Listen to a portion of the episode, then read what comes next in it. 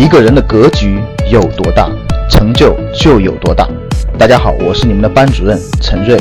欢迎收听本期节目。想获得节目中提到的学习资料和学习更多的课程，请加我的微信幺二五八幺六三九六八。我的微信是幺二五八幺六三九六八。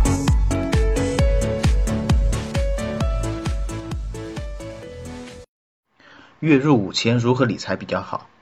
这是一个非常典型的理财问题，很多人在投资理财的路上都避不开这个问题。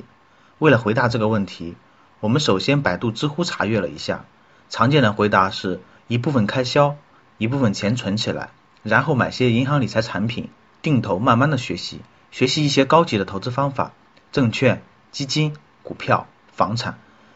上面的回答很正确，基本思路是没有问题的。但是提问者可能会说不够详细，不够落地，看完我还是不知道要怎么做。所以今天我们做一下详细的分析和方法，来深入回答这类问题。首先分析市面上的理财产品，其背后的专业操作逻辑是什么？我们可以从中又能有什么启发呢？比如我们选择了一款理财产品，我们可能会看到这样的描述或者广告语：某某某金融产品，更高收益、合理、智能的分配资产配置。随存随取，省心省力，安全可靠，权威认证等等等等。或者你也会看到这样的文案：某某产品活期年化收益高达百分之九点五，秒杀余额宝；某某方案随存随取的高额理财收益；某某公司按小时计息，高收益看得见；某某公司您的专属免费私人定制理财顾问；某某理财你也可以成为自己的理财专家，等等等等。但问题就是，你这些广告语你会相信吗？很多人可能都是将信将疑，更何况我们也知道很多互联网金融产品有较大的风险，比如说公司的资质，比如前两年集中出现了各种跑路的 P2P 理财等等。但这些金融机构却是倒有一个可取之处，他们理财产品的背后运作模式当中有一条是值得我们这些普通人也可以学习的，就是分散投资，比如把一千万的资金分成一百份投资出去，以对冲各种投资的风险。虽然可能牺牲了一部分的收益，但是整体本金和稳定的收益率得到了保证。比如你有一千元，按照这个逻辑，你也可以把一千元分成一百份投资出去，四十元买基金股票，三十元买债券，二十元买保本型理财，十元放入余额宝。理论上可行，实际上不可行，因为个人资金量太小，自己操作一千元不太现实。我们只能通过这些理财平台帮助我们这样做。因为成千上万的普通投资客户把钱汇总到某个理财产品平台上，由专业操作人员把这些资金汇总，再拆分投资。就好比上面案例中，把一千万拆成一百份做分散投资。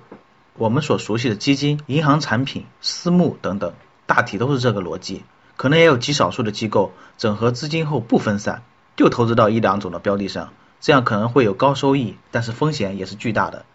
那么我们作为普通者，除了把钱交给机构来分散投资，那就没有别的办法来做分散投资了吗？当然有，并且能从市场上赚到钱的投资者，都是自己来合理分配资产配置。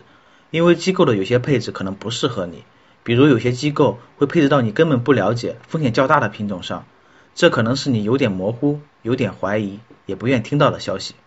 所以，普通投资者的分散投资策略最好是合理分散、相对集中。就是首先我们要接受合理分散带来的降低风险的好处，但是又不能类似机构那样过于分散，比如真的把一个整数的资金变成一百份投出去，那样的话收益估计还不如存银行，所以又得相对的集中在几个不同的投资对象上。那么问题来了，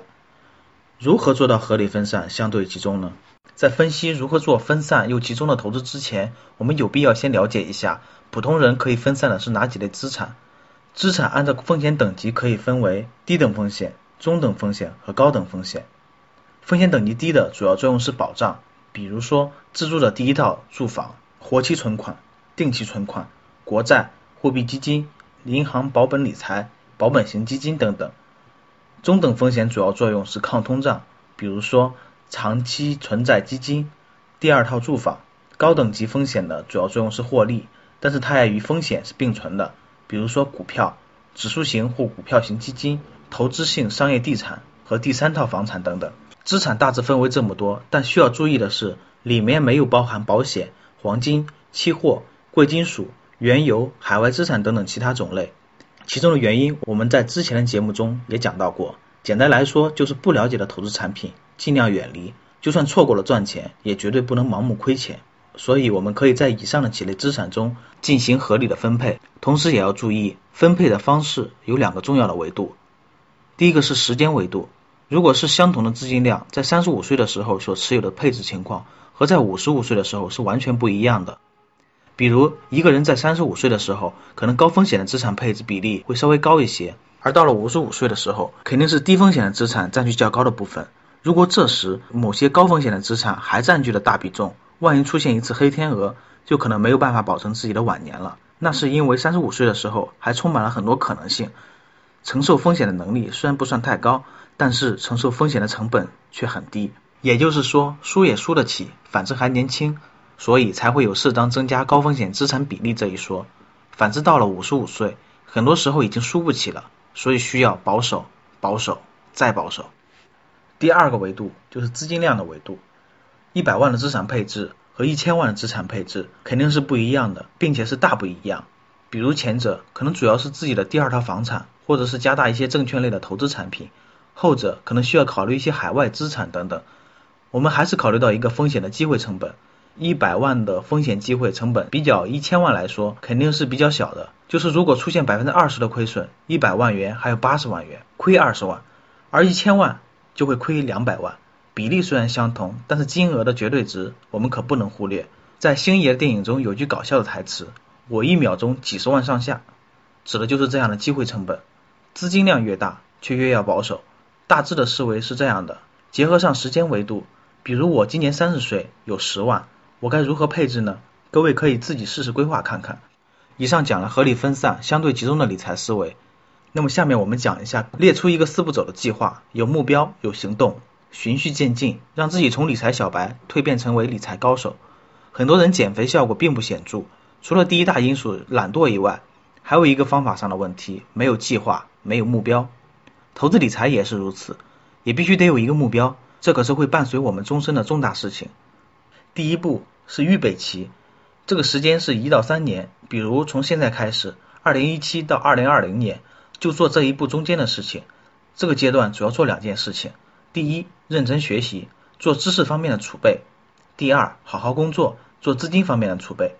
需要强调的是，不要着急，这两方面如果基础搭不牢，后面到了第三阶段就会吃苦，甚至会栽大跟头。好比健身也是如此，先把动作基础都打牢，然后再逐步加大训练量。这样才会有效果，并且能坚持的时间更长。第二步实验期，跟第一阶段相比，稍微顺延了一年左右的时间。顺延的原因主要是考虑到学习吸收消化的原因。学习能力好了一些朋友，可能也顺延一个月就足够了。但是在这个阶段当中，暂时先不要投入真金白银，可以用一些虚拟交易来验证自己的学习成果。第三步实战期，跟第二阶段相比，又稍微顺延了一年左右的时间。顺延的原因还是考虑到学习吸收消化，当然学习能力好的朋友还是可以提前开始，可能顺延半年也就够了。这个阶段就到了实操阶段，面对的不再是虚拟市场，而是真正的投资市场了。说到这里，很多朋友也可能会明白，为何前面有大约两到三年的学习铺垫期。我们生活中有太多的案例经验告诉我们，没有打牢基础，没有基本知识，没有锻炼好心态，就急于进入投资市场，只能是给别人送钱。这绝对不是我们想要的结果。第四步，反复调整期。随着投资年限的增加，自身经验的积累，财富的逐步放大，进行动态的调整。比如某些年份某类资产比较有价值，我们可以适当进行调整。我们在这个阶段多加了四个字：温故知新。因为投资市场是永远在变化的，知识、机会也在不断变化，所以需要每隔一段时间进行总结反思，必要的话进行再学习。举个在投资论坛里很著名的例子，我们的乒乓球项目虽然很强大，但是全球其他国家选手的技术也在变，规则也在变，尤其是针对我国选手，对手的实力和人员配置也在变。如果躺在床上吃老本，终究会有一天被别人超越。所以投资也是这个道理。以上回答从理财的基本方法论上面和大家做了一番分析和探讨。授人以鱼不如授人以渔，这也是我们格局的初衷。不过，如果非要给月入五千元的朋友一些建议的话，我们按照分散投资的思路和四步走的思路，建议你第一，前面一到两年以学习为主和虚拟操作为主，构建自己十年左右的理财步骤和目标，知道自己什么阶段该做什么事情。比如到了第五年，可能已经具备了一些实战经验了，然后需要对自己的资产进行一些调整，比如购买人生中的第一套房产，或者干脆加大证券投资的比例等等。第二，注意核心的合理分散，相对集中，再注意自己的年龄和资本量的双维度。第三，在第二或第三年的时候开始慢慢实操，逐步实现自己零到十年的投资理财规划。中间保持温故知新，一定要灵活运用所学的知识，但也不要过于频繁的更换投资计划。第四，再次强调，不是投资理财太难，而是由于没有计划、没有执行力，导致没有坚持。还有一个重要因素就是缺乏必要的基础，就是知识的学习和原始积累。拥有掌控金钱的能力，最好就是现在。想深入系统的学习投资理财，可以加我微信：幺二五八幺六三九六八。想获得更多投资理财、创业财经等干货内容的朋友们，请加微信幺二五八幺六三九六八及我们的 QQ 交流群六九三八八三八五六九三八八三八五。